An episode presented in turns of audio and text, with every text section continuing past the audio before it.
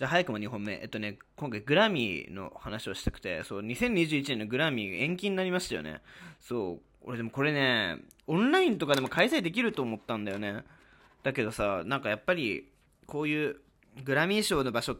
まあなんか会場とかがさ、やっぱりこう神聖な場所だからそこでさ、やっぱり賞を取ってさ、えっと、自分の、こうなんかやっぱ、アルバムとかさ楽曲を作ってくれた人に対する感謝の気持ちをさ伝えたりとかするのがやっぱりこうミュージシャンとしては H ステータスだったりするのかなとかって思うんだけどうんこうなんかやっぱりでも今の状況の中でさこうさ会って何かするっていうのをやっぱり俺も控えてるし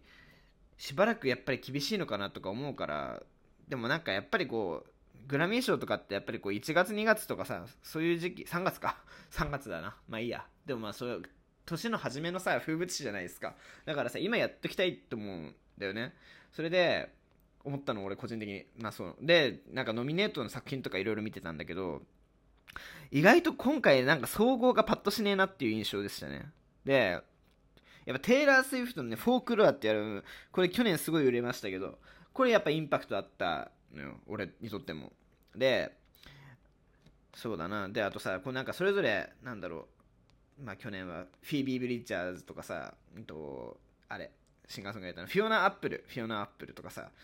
まあ、まあ BTS もそうだよね。まあなんかそういうのとか、結構名前も聞いたし、なんか曲も割と聞いたのかなっていうイメージなんだけど、実はこういうのは、ね、こういう主要4部門には入ってなくてさ、うん、まあ確かにビリー・アイリッシュとかも結構聞いてたっちゃ聞いたんだけど、あとあれか、まあ、デュアリパとかビヨンセが今回いっぱいルミネートされてて、うん。ビヨンセとかって撮ったの年なかったんだよね、確か。まあだから、まあ、撮ったらすごいよなっていう感じなんだけど、あとあれか、意外とびっくりした、コールドプレイ、エブリデイライフはさ、あんまりこう、今までのコールドプレイの作品よりもさ、なんかちょっとコアな感じで、なんだろう、今までコールドプレイ結構ポップな作品多かったけど、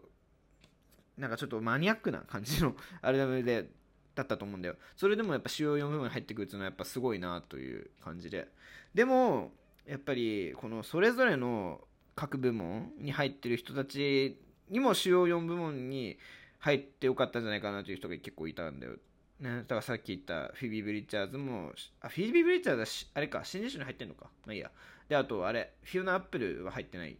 し、あとストロークスとかもさ、去年、ザ・ニュー・アブノーマルってありましたけど、あれ、入ってないんだなと思って、まあなんかそういうの入れてもいいかなとかって、個人的には思ったし、ね、グラミー賞別にオンラインで受賞会あってもいいかなって思ったんですよね。で、まあ、そうだな。なんかその、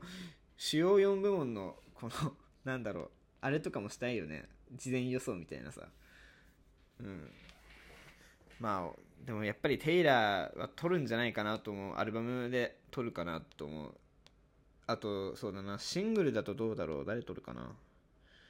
ちょっと待ってね。もう一回あの、俺今このね、受賞者のさ、いろんなさ、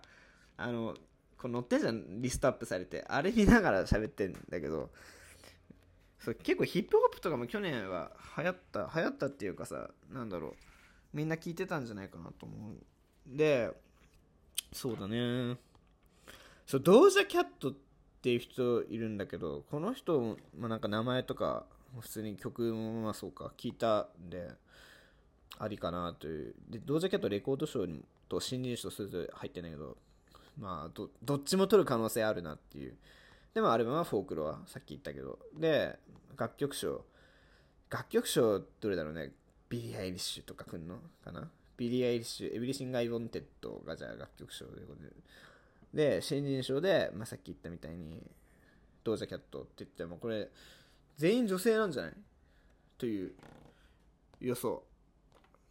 実際どうなるかは分かんない。けど、まあなんか、こう、ね、本当にグラミーでさ、そういう感じになって、撮った時に、まあなんか、こんな、ね、めっちゃ喋り下手くそなラジオがちょっとバズってほしいなとかって、個人的には思いますね。有名になりたいです。はい、終わり。バイバイ。